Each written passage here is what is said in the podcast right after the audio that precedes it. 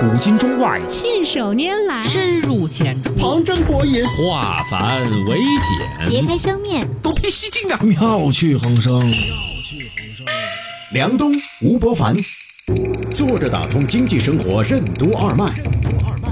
东吴同学会，一期一会。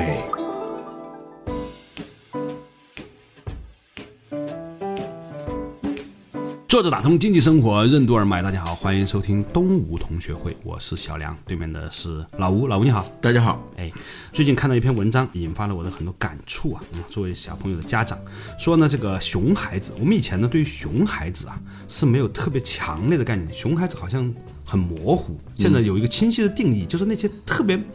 让你觉得不舒服的，在大人场合里面的很没有教养的那种状态。嗯，那个微信有一个故事，说的有一个小孩呢，去到人家家里面，把人家家里面的口红拿出来，直接在那个包上画了一下。那包四五千块钱，拿口红给画了，画那些朋友都绿了嘛。嗯，就有点生气。嗯，这边还说呢，多少钱赔你四千块，钱讹我呢？你扔给他一百块钱就说算了，你知道吧？就是这种情况呢，就让我想起了另外一个对比。嗯，较早之前呢，我参加了一个朋友的婚礼。这个朋友呢，他有很多外国朋友啊。那天在吃饭的时候呢，就有些外国朋友带着小孩就来吃饭了，然后同时呢，还有很多中国朋友也来了，同样大的六七岁的孩子。嗯，那个德国人，那两个孩子就安安静静的坐在那里。其实大人在讲什么，一群中国人在讲东西，他们根本不可能听得懂。嗯，保持了两个小时。嗯，保持礼貌的微笑。或者特别安静的在倾听，嗯，他也不让他玩手机，嗯，那中国的孩子满场飞啊，在那个婚礼场上，嗯，就恨不得新郎新娘在上面在接吻在宣誓的时候，正含着热泪的时候，突然一个小孩冲上去把他婚纱扯下来，那种感觉，或者拿个水枪照滋滋水，这事儿现场啊，就是我突然有一种很深的悲哀，我觉得好像这种孩子现在在我们身边挺多的。还不是很差的家庭，还是表面上看过来还是人模人样的家庭，走出来的孩子都还这样。嗯，然后呢，我就问他们，他们说可能是西方的自由天性教育导致的吧，但是也觉得可能也不应该背这个锅，怎么好？为什么说爱就是觉得自己亏欠对方，而恨就是觉得对方亏欠自己？教养为什么是一种随时而无形的陶冶过程？教育为什么不仅仅是在教育机构上课？严复为什么将自由解读为群体权界？欢迎收听东吴同学会，本期话题：熊孩子出没。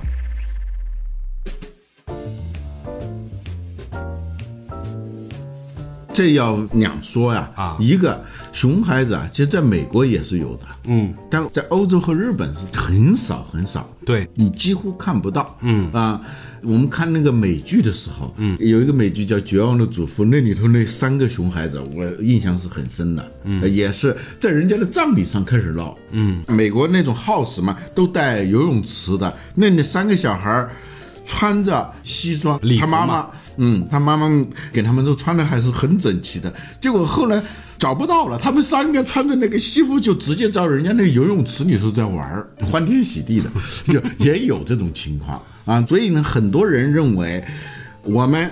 传统的这种教育，坐有坐相，站有站相，吃饭得有吃饭的样子。啊，不能够隔山取火，对，夹别人面前的菜啊，然后不准翻那个菜，不准把筷子插在饭上，跟三炷香一样，不准站在门槛上，有很多很多的不准。过去我们接受这种教育长大的，而当我们做父母的时候，就往往就受到了一种不知道从哪儿来的。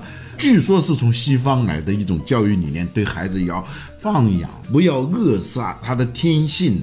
那过多的条条框框是对孩子的最大的不负责任啊！啊，将来孩子会创造力不行，创造力不行。呃，有的家长还着着有句的说：“我现在这个熊样，我之所以无所作为。”就是因为当初我爸妈把我管得太死，我孩子将来要有作为的话，我就不能把他管得太死。这样呢，就是不仅不管束，而且甚至是鼓励啊！我曾经遇到过这种情况，那个书房里头总那放点，虽然不那么值钱，但我还是很在乎的那些东西，我真的害怕呀！就是来俩熊孩子，他就专挑那种东西，说这个东西好玩。把你的扳指拿在地上弹是吧？他把有人送给我的那个檀木刻的那个心经啊啊，那是作为很珍贵的礼物送给我的。对我就放在书架上，他拿过来玩飞盘，在那个地上，那不叫飞盘啊，就是 陀螺。对，当我实在看不下去的时候，我就抓住一个机会把它就拿起来，就放在口袋里头了。他妈妈怎么说的？他说这个东西特别好玩儿。就闻起来特别香，当时我就形成了一个结论，就是孩子熊的程度，嗯，它只是一个指标，嗯，在很大程度上，它标志着父母熊的程度，嗯，或者父母想熊的程度啊。所以在德国、在日本，到朋友家里去是可以带孩子的，但是他那个孩子那种规矩啊，嗯，你看了就很惊叹。嗯，但我真的是越来越不爱搞这种聚会了。嗯，就是要是来两个这样的，我就整个心情就特别不好。其实我知道，就其他不带孩子的人，也是非常的提心吊胆。就在那种场合里头，他关键是我们的社会已经出现了一种在怂恿、在鼓励为这种行为张本的一种趋势。最近有些时候啊，我去日本有个感觉，嗯，就日本的很多孩子呢，大人和孩子都是这样的，他几乎一天要说一百次对不起和谢谢，嗯，我问我老婆，你一天说多少次对不起和谢谢？她陷入了沉思，她说你说了一个很好的问题，嗯，我跟她说，我说我们俩要达成一个共识，嗯，不要做孩子教育，我们要在他们面前要做给他们看，嗯，比如说我们家阿姨帮我们拿东西过来的时候，我一定会在我儿子面前跟他说，我说谢谢，我说。其实以前爸爸也没有那么好的习惯，但是我现在突然意识到了，我必须要在你面前告诉你，我们是这样的人，你以后也得这样。对所有人要表示随时随地的变成习惯性的谢谢。其实很简单，两个智商一模一样的、学历也差不多的、能力也差不多的孩子，有一个人就是因为说了谢谢，另外人没说谢谢，以后肯定差别天壤之别。嗯。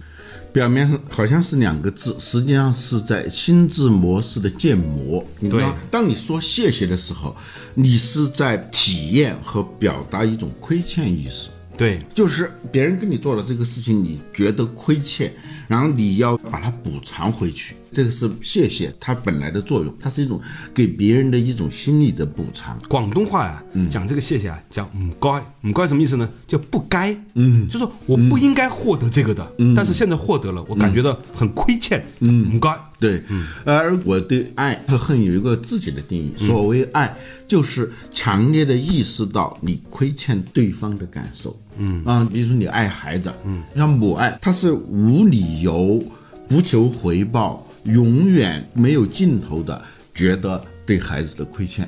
嗯，恨呢是什么？就是强烈的意识到对方亏欠你的那种感受。嗯嗯，如果两个人都认为对方在欠了自己的，欠了自己的，那就没法聊了，那天就肯定要聊死。所以在平常的这个教育当中，还不能叫教育，德国人把这个分得很清，叫养成。呃，养成教养就 building 这个词，我上研究生时候，那个老师跟我讲这个词的时候，用了很多的词来解释，就不知道怎么把它翻译成中文。后来发现英文也没办法翻译。嗯，后来我们老师说，暂且你们把它理解成陶冶，嗯，所以现在在英文书籍里头，这个词直接就是 building，嗯，就是德语拿过来的，因为启迪呀、教化呀、养成啊、陶冶，它有多种意思，它是什么呢？就是非正式的、非课程的、嗯，非监督的、嗯，非考核的，但是又时时刻刻在发生的、无形的那样一种教育和。养成，所以修养对这个词的翻译来说稍重了一点点，嗯嗯，是吗？对对，它应该比修养要浅一点，对，更日常化一些，嗯嗯，更非格式化一些，对对。就比如说，当你在对你们家阿姨说谢谢，或者你在跟陌生人说对不起的时候，对你的孩子就是一个 build，就是陶冶，嗯啊。就我们现在的中国的教育有个特别大的问题，就是把教育很多时候是理解成。有形的学校的机构化的教育，父母觉得对孩子负有教育责任的唯一的表现，就是帮助孩子报各种班，让他们去接受正规的学校的教育，而忘了教育里头有一大块啊。为什么是一大块呢？这个时间远比学校教育的时间要长，而且远比学校教育的时间要早，嗯，他刚出生就已经开始了。你觉得你没有教育啊？嗯，其实你每时每刻都在对他实行 building，有好的 building 和坏的 building。嗯，你刚才说的那个例子，用口红把人家的包画了以后，你甩出一百块钱的这种，将来的这个孩子一定是这样的。对，所以呢，熊孩子的背后都站着熊父母，嗯，熊大、熊二、熊出没。现在我们这状况就是，不仅小孩出现的地方是熊出没，是到处都有熊出没，还有些老人。老人就说了好多年的是老人变坏了还是坏人变老了？不是，是不同版本的熊孩子。嗯，就是不同年龄段的，有五岁的，有八岁的，有五十岁的，有八十岁的熊孩子。因为这个东西你没有经过陶冶，它就永远就是那个样子。熊出没成为流行的动画片是有社会基础的。对对对，请注意，熊出没任何一个地方，你在公共汽车、在地铁里头有吃包子的，你哎，你们武汉人不都是在公共汽车上吃热干面吗？热干面还好一点，你要是那种韭菜包子，它散发的那个气味啊，所以到处都是熊出没。嗯。我在笑的时候，其实自己在反省自己。我在想，我自己有些时候老想成为一个有 build 的人。用那个谁侯耀华当时说，总想成为一个好人，一不小心又在坏人堆里冒了头。嗯，我为什么这样讲呢？其实我在想说，我们在跟大家分享的时候呢，那个态度不是一种居高临下的指责，而是说要唤醒我们每一个人对自己的自省。嗯，对。说到教育，我曾经好多场合跟大家分享过一篇文章。嗯，他说的就是对于小孩的教育。今天我们才知道，那不叫教育，叫 building，叫陶冶啊。嗯，他说星期天他在加班，要赶写一个文案，星期一一大早要开会，必须要使用这个文案，所以他很着急。可是他儿子就在那个客厅里头不停的叫唤，不停的奔跑，他当时怒从心头起嘛。嗯，这时候，当他想对孩子呵斥的时候，他立即提醒自己。我的使命不是去教训他，我是去影响他。嗯，小孩听的不是我的话，他是看我说话的方式，我表现的是一种什么样的状态。嗯，所以呢，他立即就把火就下来了，他就把儿子叫过来说：“去年生日的时候，我给你买过一个玩具，你还记得吗？”嗯，哎，小孩说：“我记得。”嗯，说这是你特别喜欢的一辆车。啊，那天呢，你过生日，我加班，我回来晚了，你已经睡着了。我很想把这个车给你，当时就想把你推醒，但后来还是没有，就把车放在你的枕头旁边。那小孩说：“我记得我一醒来，我看到了这个东西，特别高兴。”啊，说那你知道爸爸为什么没有把你推醒吗？嗯，小孩不知道。嗯，然后再讲说爸爸带你去过日本，嗯，你对日本最深的印象是什么？小孩说干净，嗯，他说为什么日本那么干净？你想过吗？嗯，他说当时你给我讲过，讲过什么？说日本人从一出生开始，大人就一直就是要让小孩明白一个道理，不给别人添麻烦啊，七个字啊。而当他说出这个东西的时候，他立即说：“我明白了，嗯，你为什么没把我推醒？嗯，就是不给别人添麻烦。嗯，在日本，你看到的干净是表象。”背后就是这七个字。传说中啊，不知道是真是假。嗯有朋友告诉我说，说日本有些人要自杀的话呢，都选择周六或者周日去卧轨，免得呢星期一到星期五呢造成交通拥挤和堵塞，给别人添了麻烦。哦，这让我想起大学的时候，同一个学校的一个人自杀。嗯，他站在那个楼顶上，他想跳。嗯，他发现下面有几个老人在那儿下棋。然后他就大声的吼说：“你们挪开一点，我要跳楼了。”然后那几个老人就走开了，以为他开玩笑还是什么，就走开了。然后他真跳下来了。当时有个老人说：“这孩子真仁义，这孩子有教育。”嗯，但自杀是很不好的。对，就是说在生命的最后一刻，还是在想着不要给别人添麻烦。嗯，这里头呢，如果是上升到哲学上，这叫群己权界，就是他人。和自己之间的权利界限。嗯，这个说法是严复发明的。他在翻译密尔的《论自由》这本书，他就把它译成了群体权界论，就是自由就是要清晰的划定自己和群体的界限，而不是胡作非为，不是做一个熊孩子。对，很多人呢不把孩子当人，嗯，或者很多孩子不把别人家的东西当东西，嗯，本质上来说呢，都是太过于没有刚才你提到这个群己权界概念，嗯，这个概念的背后，我相信呢，它实际上是一种既包含了所谓中国的义的东西，也包含了礼的东西的，嗯，但它的基础其实是一个东西，基础是什么呢？是你是否能够体验别人的感受，我称之为叫人。嗯，稍事休息，马上继续回来。作者打通经济生活任督二脉，东吴同学会。德国和日本为什么少有熊孩子出没？父母为什么该培养孩子的同情共感力？什么是生态化的情绪管理？基于身体运动的游戏严重缺乏，为什么也是中国熊孩子增多的原因？欢迎继续收听东吴同学会，本期话题：熊孩子出没。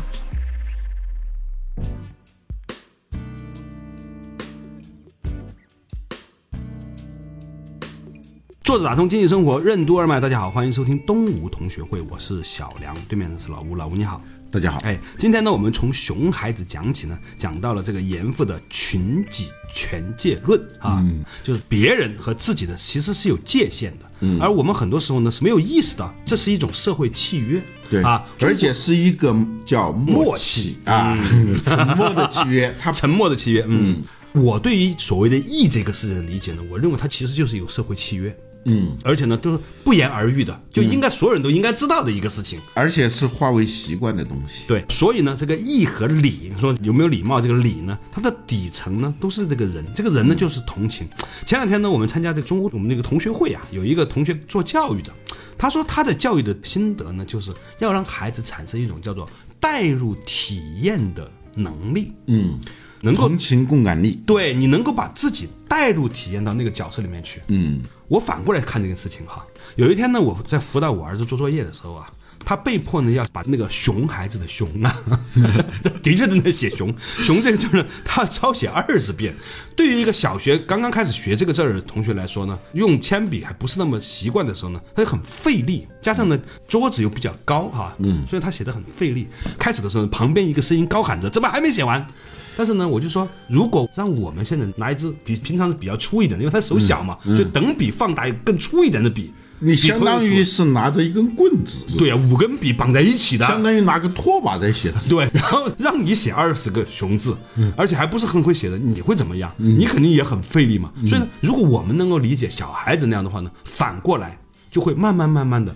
在我们把我们带入他的那个状态里面的时候，也帮助他来重新学会了带入我们的体会。嗯，就是说你的这种同情共理心，会成为你的行为和语言的一种无形的规范。嗯啊，它避免你撒野。嗯，就是有些时候你之所以撒野，是因为你不知道别人的感受。嗯啊，生活当中总有那种活阎王啊。嗯。《雷雨》里头的周朴园就是活阎王嘛，还有有的电影里头是女性，嗯。啊，她一来全家人都是那种特别不舒服，嗯，她给别人造成了无形的伤害，她自己一点都没有意识到，嗯。啊，原因是因为她从来没有习惯去体会别人的感受。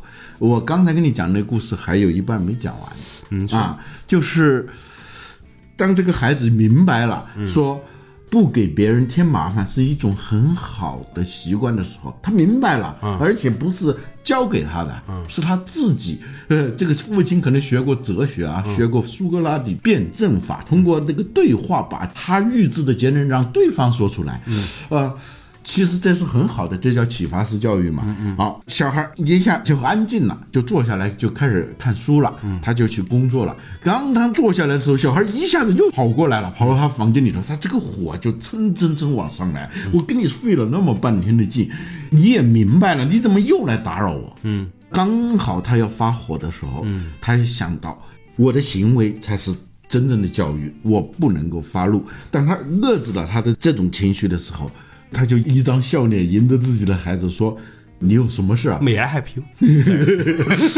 小孩说：“爸爸，我刚才突然想明白了，我在客厅里头闹是不对的。嗯，我想告诉你，我以后再也不会在客厅里头闹了。我到你房间闹。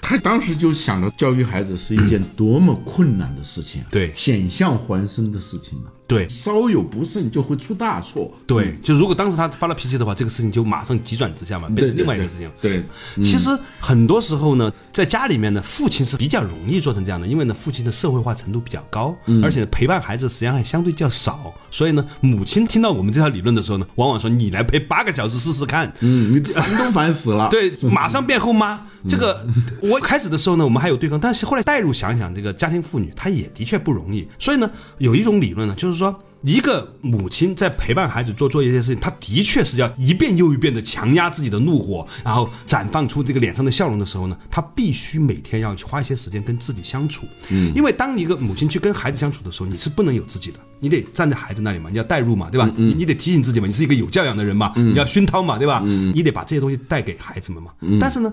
这个是不够的，因为母亲也是人，所以呢，我其实呢后来跟很多的做母亲的这些朋友们呢，在分享的时候啊，我有一个建议，我说你们应该每天花一个小时呢，让自己啊有一个独处的时间，否则的话呢，你迟早你再有教养，你也会爆炸。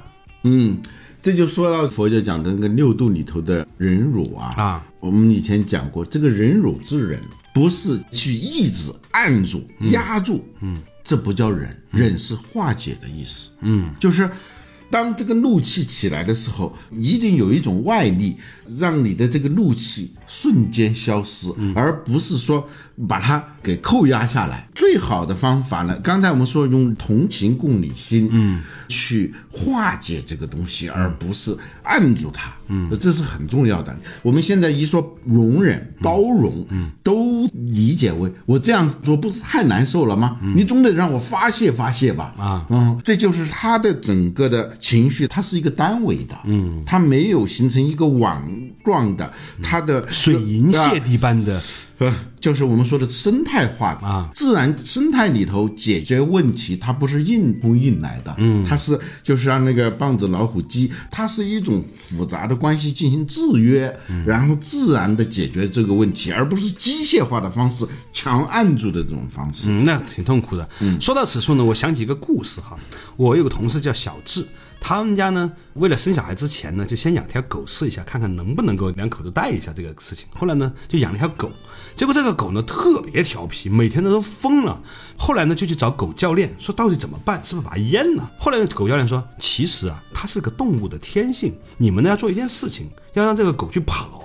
于是呢，他就真的还花了钱，你知道吗？这个狗教练呢带着这个狗呢出去跑。生生的跑了一个礼拜之后回来，这条狗乖了。嗯，就是说从这个事情呢，我也看到了另外一种可能性，就是中国的很多孩子啊，体育课啊不充分。你看哈、这个我们一方面说他教养不够啊，那个熏陶不够啊，但是你可以想象嘛，很多中国的孩子啊是没有充分的体育锻炼的。嗯，北在北京吧，有些比较好一点的学校，下课的时候都是不允许在走廊里面跑了玩的。我们小的时候下课还可以在走廊里面玩一玩，一下课他就冲出去，一些男生啊，冲出去就这才发现，他是一个生命啊，他是个小狗，它是个小动物，本质上来说，嗯，但是现在没有，现在很多就是下课的时候只能坐在原地，如果你要上厕所举手，老师让你去上厕所就上，所以呢，大部分的这个小学生啊是没有机会充分释放他的利比多的，所以呢，我们一方面说要熏陶，这是对的啊，家长提高智慧也是对的啊，自处化解也是对的，但是呢，还有另一方面呢，也是要让小孩子啊。把他的这个多余的这个利比多充分的释放出去。所以我有一个朋友在做那个儿童的这个体育这个测评和训练的时候，他们做了很多调研，发现中国绝大多数的小学生，包括幼儿园的孩子，体能的消耗度是严重不足的，就没有足够的这个体育锻炼。嗯，有些一到冬天又冷又有雾霾，所以大家都不出去啊。夏天又热又有柳絮啊，又不安全。有很多小区里面的车又晃来晃去，家长又不敢让他跑，所以这个小孩子你可以想象一下，他关在家里面，他疯掉了。我们带入去想想小孩子的感受，他也是有这个体会。对，就国外的教育，从小学、中学一直到大学啊，啊体育在他们的教育当中的那个分量啊，远远大于中国的。我们看那《阿甘正传》的时候，阿甘就是因为因为会跑嘛，就一直跑跑出个大学出来嘛。对啊，橄榄球最后在越战也是跑嘛。啊我侄子在法国，他回来跟我说，他们说到 game 嘛，啊就是做各种各样的运动。我们在中国说 game 就是玩游戏嘛。对啊，这个 Olympic game 是吧？对首先是个 Olympic 是个 game 是吧？对，也确实是这个问题。你发现德国没有熊孩子，啊但是德国的足球很发达的。对，因为他们的熊孩子的力气全花完了，你知道吗？天天在外面两个小时、三个小时，而且呢，这还跟近视眼也有关系。你想想看，一个天天在外面户外的人，你看我认识的蒙古人啊，很少近视的啊，然后那个都是绿草地是吧？当然呢，这我们对蒙古肯定有误解，我们以为蒙古来的人都是骑在骆驼上的，人家其实很多从内蒙来的朋友跟在北京也差不多。但是呢，的的确确呢，在现在很多大城市的孩子啊，他生活的空间非常狭小，所以呢，他就必须要释放，就于是要不然就玩游戏，要不然就是要去释放。